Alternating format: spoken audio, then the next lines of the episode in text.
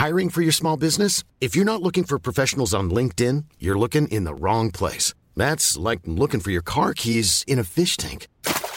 LinkedIn helps you hire professionals you can't find anywhere else, even those who aren't actively searching for a new job but might be open to the perfect role. In a given month, over 70% of LinkedIn users don't even visit other leading job sites. So start looking in the right place. With LinkedIn, you can hire professionals like a professional. Post your free job on linkedin.com slash people today.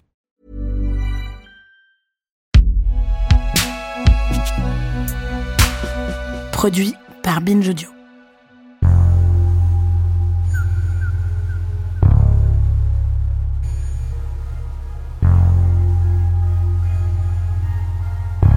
Salut, c'est Thomas Rozek.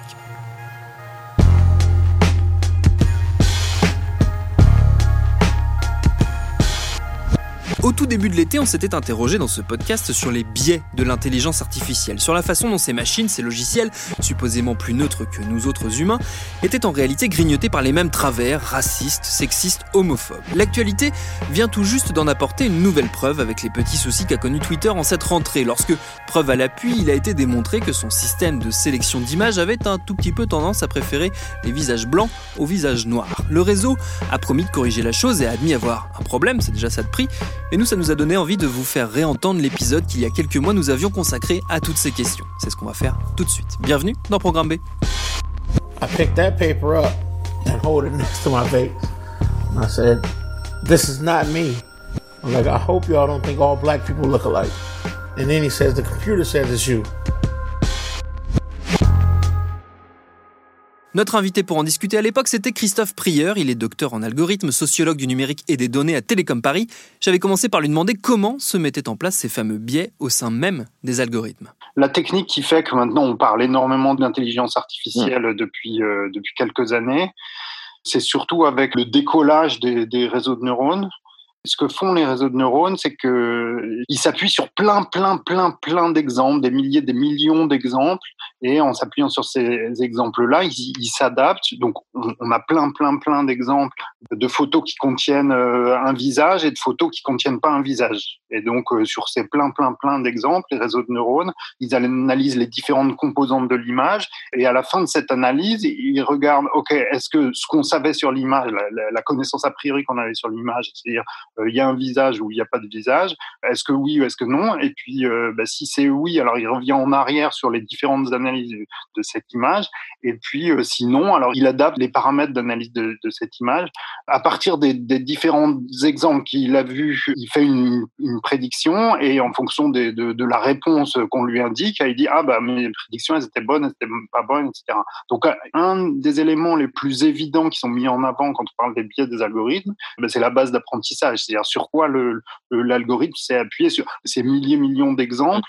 Ben, c'était quoi ces milliers millions d'exemples? Donc euh, l'exemple classique, c'est euh, si l'algorithme s'appuie sur des visages de blanc, et eh ben il, ne saura pas bien euh, travailler sur des visages de noir parce que ça n'a absolument rien à voir pour la, la manière dont, dont il traite l'image. Quoi. Parmi les, les, les, autres exemples qui ont été beaucoup mis en exergue sur cette question des algorithmes, je sais pas, prenons Parcoursup. À trois semaines seulement de la rentrée, 66 000 bacheliers ne savent toujours pas où ils iront en septembre. Parcoursup devait pourtant être la réponse du gouvernement pour mieux orienter les lycéens vers l'université. Certains risquent même de se retrouver sans rien du tout dans quelques jours à peine. En tout cas, cette semaine, la plateforme a connu de nombreux bugs, avec notamment la saturation des serveurs et des candidats qui étaient placés tout en haut de la liste d'attente, avant que la plateforme ne les descende tout en bas de la liste. C'est plus Parcoursup, c'est Pôle Emploi Sup, là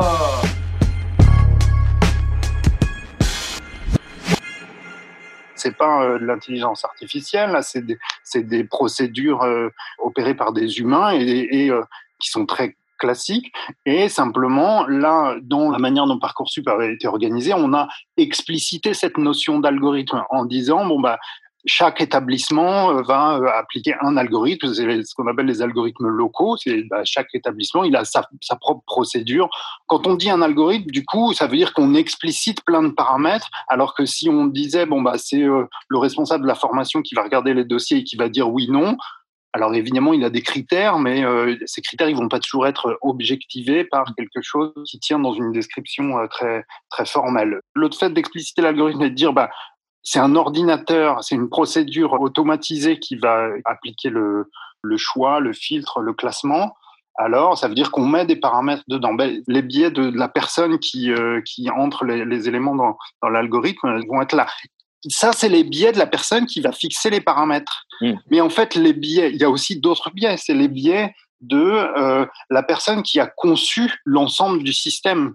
C'est-à-dire que au moment où, là où le responsable de la formation doit dire ben, je vais entrer mes paramètres, ben en fait c'est euh, des cases dans un tableur Excel ou des champs dans un formulaire, on n'a pas la main sur le formulaire, sur comment est constitué le formulaire. Et là, c'est les biais de, de, des personnes qui ont conçu. Donc il y a, y a, toute une chaîne de biais dans les algorithmes qui sont euh, les personnes qui conçoivent un système ne sont pas forcément les personnes qui vont l'utiliser. Et parfois, on dit, bah, tiens, en fait, ça, c'est les biais des personnes qui ont utilisé le système. Alors qu'en fait, déjà au départ, il y avait les biais des personnes qui l'ont conçu. Ce qui, m'étonne, m'étonnera toujours, c'est qu'on prête à la machine, justement, enfin je dis la machine au sens très large pour englober euh, tous ces différents euh, éléments techniques que peuvent être l'algorithme, l'intelligence artificielle, qui sont des choses assez différentes finalement, euh, mais on prête à la machine, du coup, du fait qu'elle soit une machine, une forme de, de pensée objective, en tout cas de positionnement objectif, qui fait que justement, elle est censée être débarrassée des biais, comme si on évacuait le paramètre humain de l'histoire. On n'a pas envie de le voir. Oui, alors je ne sais pas si vous avez remarqué, j'ai parlé d'objectiver et pas objectif parce qu'il y, y, a un malentendu sur ce terme d'objectif. Objectif, c'est quoi? Il y a un objet, il y a un objet qui dit ben, voilà quelle est la mesure. Cet objet, il peut venir avec énormément de biais. L'objectivité, elle veut pas dire que c'est la vérité absolue. Imaginez par exemple, j'ai une collègue qui travaille sur la gestion de, crise avec euh, les pouvoirs publics. C'était au, moment de l'euro, un truc de foot. Hein, euh, elle était dans une cellule de crise et observait euh, comment travaillaient les personnes qui supervisaient l'organisation de la sécurité autour du Stade de France et dans la fan zone sur, sur le champ de Mars, je sais pas quoi. Il y avait des capteurs pour mesurer combien de personnes. Alors la fan zone était limité en nombre de personnes qu'on pouvait accepter. Donc là, on peut dire, bah, c'est un critère objectif. Les capteurs, ils disent combien de personnes il y a, et donc si on s'appuie sur ce critère objectif, bon, euh, ça faisait un quart d'heure que le truc avait commencé les chiffres indiqués par les capteurs étaient complètement délirants par rapport à ce que disaient les personnes euh, sur le terrain. Bon, ben le critère, il est objectif. Le critère objectif, c'est pas le nombre de personnes présentes sur le terrain. Ça, c'est une espèce d'idéal qu'on essaye d'atteindre avec et des appareils de mesure et des gens sur le terrain et des procédures, quoi. Le critère objectif, c'était le nombre indiqué par le capteur qui est positionné à tel endroit. Bon, ben, si le capteur, il déconne pour une raison ou une autre, le nombre objectif, la valeur objective, elle est tout simplement euh, aberrante. Euh, donc l'objectivité, c'est ça. Hein. L'objectivité, c'est je m'appuie sur des, sur des objets et ces objets, ils ont des biais dans leur conception, ils ont des problèmes dans leur fonctionnement, des problèmes qu'on connaît en général un peu, mais que très souvent on sous-estime très très souvent dans, dans la conception des, des, systèmes. Il y a vraiment une sorte de croyance un petit peu trop optimiste dans, euh, dans la fiabilité des, des procédures et des systèmes qu'on met en place. Et à cette croyance s'ajoute, c'est ce que je disais juste avant, la, le fait qu'on exclut de fait, pensant la machine capable euh, d'être objective, on exclut les paramètres humains ou on les oublie. Oui, c'est ça. En fait, les paramètres humains, ils sont très très souvent euh, négligés un des sujets très chauds du moment euh, sur la science des données, sur l'intelligence artificielle, c'est les biais des algorithmes. Alors, mm. les personnes qui travaillent sur les outils d'intelligence artificielle disent, bah, regardez, il y a des biais. Donc là, on dit, bon, bah, bah ce qu'il nous faut, c'est des informaticiens euh, qui vont travailler sur les biais. Euh, alors qu'en fait, les biais, effectivement, c'est des problèmes qui viennent de la manière dont les, les outils sont conçus, la manière dont les outils sont utilisés, et donc, ce dont on a besoin, c'est d'étudier les facteurs humains, c'est d'étudier les humains. Et étudier les humains, c'est un métier, ça s'appelle la sociologie. Donc, euh, c'est assez marrant, c'est assez ironique parce qu'il y a 15 ans, euh, le big data s'est développé. J'ai participé au développement du big data. On arrivait, on disait, regardez, on va pouvoir faire des trucs avec ces millions de données qu'on a, on va dire des choses sur les individus. Et alors, les, sociologues disaient, oui, mais euh, il y a des biais avec ces trucs-là. On disait, bon, mais oui, c'est vrai qu'il va y avoir des biais, donc il faut faire attention.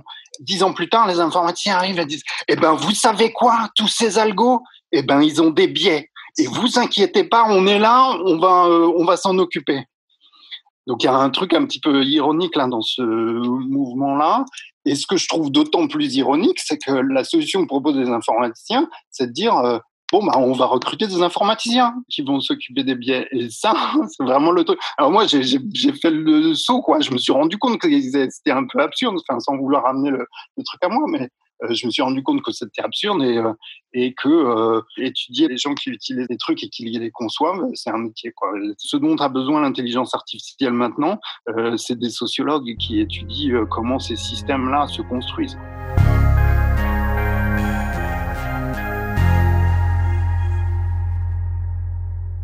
Et qui étudie aussi, et c'est sans doute un des aspects les plus, pour l'instant, inquiétants, la manière dont euh, non seulement les machines ont des biais, mais elles peuvent aggraver les biais, c'est-à-dire qu'elles les entretiennent et les renforcent. On a vu le cas de euh, cette personne euh, qui avait été identifiée faussement par une IA parce qu'elle s'était trompée sur son visage, parce qu'elle n'était pas capable de faire la différence entre deux visages noirs. On a eu aussi le fameux exemple qui a beaucoup tourné de une photo de Barack Obama qui était pixelisée et que l'IA reconstituait sous la forme d'un visage blanc. On a tous ces exemples qui nous montrent que non seulement l'IA, les algos arrivent avec des biais, mais aggrave les biais des autres et les biais des humains notamment Les aggraver, je sais pas. Disons que c'est plutôt, euh, ça a au moins l'avantage de mettre le doigt sur des choses qui sont là et qu'on a trop tendance à, oublier. Je suis pas sûr que ça les aggrave. Là où ça devient problématique, c'est à quel point c'est négligé cette cette vision-là c'est à quel point on oublie et on ne veut pas voir, quand on met en place des systèmes comme ça,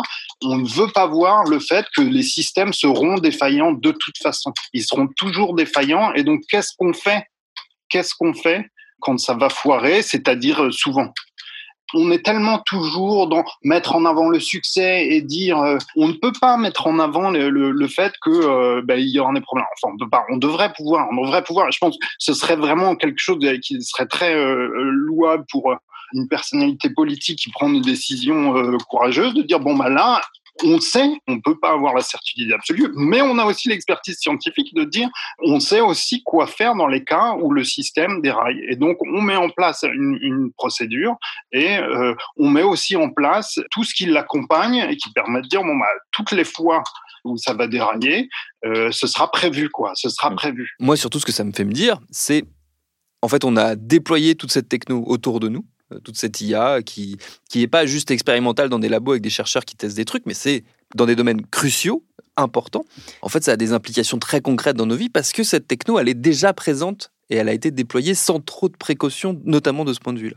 Un très bon exemple, hein, c'était Stop Covid. Je sais plus, enfin, dans, dans quel contexte euh, Cédric O a dit ce, ce, truc, si, si c'était une déclaration publique, si c'était un texte qu'il a écrit euh, pour l'Assemblée pour je sais pas quoi ou si je sais plus. Je me souviens de ce texte dans lequel il expliquait à quel point toutes les précautions avaient été prises et que vraiment s'opposer à ce projet Stop Covid, c'était euh, presque criminel quoi. Et en fait, dans tout ce qu'il écrivait et toute la discussion sur Stop Covid, toute cette dimension de la gestion de l'erreur, en fait, tout avait été euh, passé sous silence. C'est-à-dire, et ok, qu'est-ce qui se passe quand l'appli elle, se trompe? Oui, mais c'est pas grave. Non, mais c'est pas ça, c'est pas une réponse. On peut pas dire bon, c'est pas grave. Enfin, c'est juste. Oui, bah non, bah, la personne ira se faire tester et puis voilà. Qu'est-ce que ça? Oui, mais en fait, tout le la mise en place de ce, ce système sans parler de la question de, euh, l'habituation à un système de surveillance, enfin si en en parlant, ça, fait partie des éléments. C'est-à-dire que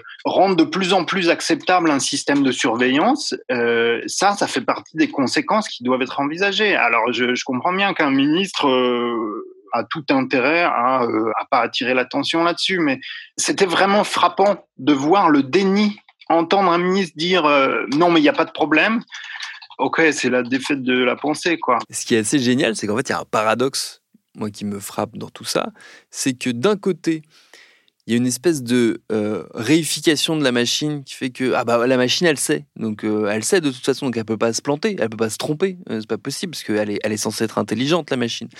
Et en même temps il y a le il y a ce côté cette espèce de peur dystopique d'une intelligence artificielle dont on perdrait le contrôle et à chaque fois, ça exclut le paramètre humain et ça exclut complètement le fait que, ben, en fait, c'est pas la machine qui est euh, euh, qui se trompe ou c'est pas euh, la machine qui sait tout, c'est pas la machine qui ceci, qui cela, c'est les humains derrière, c'est les humains qui la conçoivent. Et la machine, n'est pas du tout capable d'être plus intelligente que nous, parce que de toute façon, elle ne dépend que de notre intelligence à nous. Oui, c'est ça. Il y a, alors, merci de souligner ce point-là. Il y a en fait deux camps un peu extrêmes, l'utopie, la dystopie. Et en fait, pour moi, les deux sont un peu à côté de la plaque. C'est-à-dire que euh, il faut jamais négliger, effectivement, comme vous le disiez, le facteur humain, pas seulement dans les dans les personnes qui utilisent ces, ces machins-là, mais, mais derrière, c'est-à-dire les, les, gens qui mettent en place ces systèmes-là sont aussi faillibles, sont aussi, ont aussi une conscience et se disent tiens mais en fait là ce que je suis en train de faire euh, c'est moche. Et puis euh, parfois se dire ah tiens mais de là on pourrait faire quelque chose de, de, beaucoup plus sympa. On aurait telle fonctionnalité qui permet de faire ci et ça. Facebook n'a pas été mis en place pour euh, vendre les données des, des, utilisateurs à des trucs de pub. Ça s'est déployé parce que euh, les gens euh, communiquaient échangeaient des blagues retrouver leurs, anciens amis, etc. Bon, c'est la technique, elle se déploie pas seulement pour euh, pour faire du mal, elle se déploie pas seulement pour faire du bien, elle se déploie pour plein d'autres choses. Et puis surtout, le projet initial d'un dispositif technique, il est souvent très décalé par rapport à ce qui va en, en sortir. Et ce qui va en sortir, ça va évoluer vers du, du, mieux et vers du moins bien. Quoi. Oui, puis il y, a une forme de facilité euh, intellectuelle ou de paresse à se dire euh, de toute façon c'est la faute de la machine, euh, ou c'est la machine qui contrôle, ou c'est de tout faire reposer justement sur quelque chose qui ne serait pas humain. Il y a une forme de facilité à se dire bah c'est du coup c'est pas trop de notre faute finalement. Si ça déconne ou si ça, euh, si ça crée des biais, si ça entretient des biais, c'est pas trop de notre faute finalement, puisque c'est la machine. Elle est con la machine, c'est de sa faute aussi. Euh, c'est une manière aussi d'exclure notre responsabilité euh, d'humain, soit d'usager, soit de créateur, de concepteur de l'équation. C'est vrai. J'ai souvent en tête cet exemple de euh, d'un guichet euh, avec une personne en face euh, qu'on considère comme abruti fini et qui dit bah non, la, la, machine veut pas. Mais je trouve que cette image, elle, marche assez bien dans plein plein de, de, situations. Et pas mal de discours peuvent se réduire à ça. En fait, oui, si la, la machine veut pas, effectivement en fait, je sais bien que c'est pas la machine en vrai et qu'il faudrait aller voir, etc mais tu m'emmerdes, j'ai autre chose à faire. Et donc, euh, la, réponse, elle est tellement facile de dire oui, bah, c'est le système, c'est la photo système. Euh, oui, tu sais, bah, je sais bien, moi aussi, hein, mais tu sais comment c'est. Euh, et je pense qu'à chaque étape de, de ces trucs-là, on doit pouvoir dire non, mais allez, ok, je sais que tu as la flemme, tu pas envie, etc. Mais ok, il faut quand même mettre des grains de sable euh, régulièrement et dire non, mais le truc il changera pas si vous. Alors c'est usant en même temps de sans arrêt se battre. Enfin, on peut pas non plus tout le temps se battre contre des moulins à vent, mais rien que de distiller cette idée-là que euh, ben non, c'est pas une machine, c'est des humains, c'est des décisions, c'est et les décisions, ça se change, ça s'influe. On n'est pas toujours obligé de faire de l'excès de zèle par rapport à des procédures qu'on considère absurdes. Les procédures, c'est des humains derrière, puis ça se change, quoi.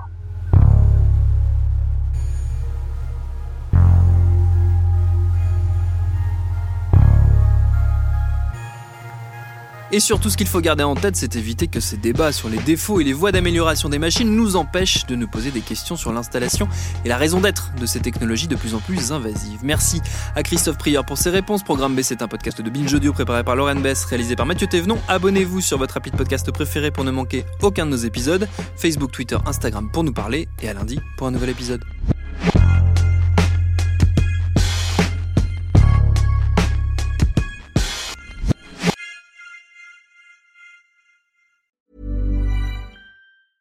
Mom deserves the best, and there's no better place to shop for Mother's Day than Whole Foods Market. They're your destination for unbeatable savings, from premium gifts to show-stopping flowers and irresistible desserts. Start by saving 33% with Prime on all body care and candles. Then get a 15-stem bunch of tulips for just $9.99 each with Prime. Round out Mom's menu with festive rosé, irresistible berry chantilly cake, and more special treats. Come celebrate Mother's Day at Whole Foods Market.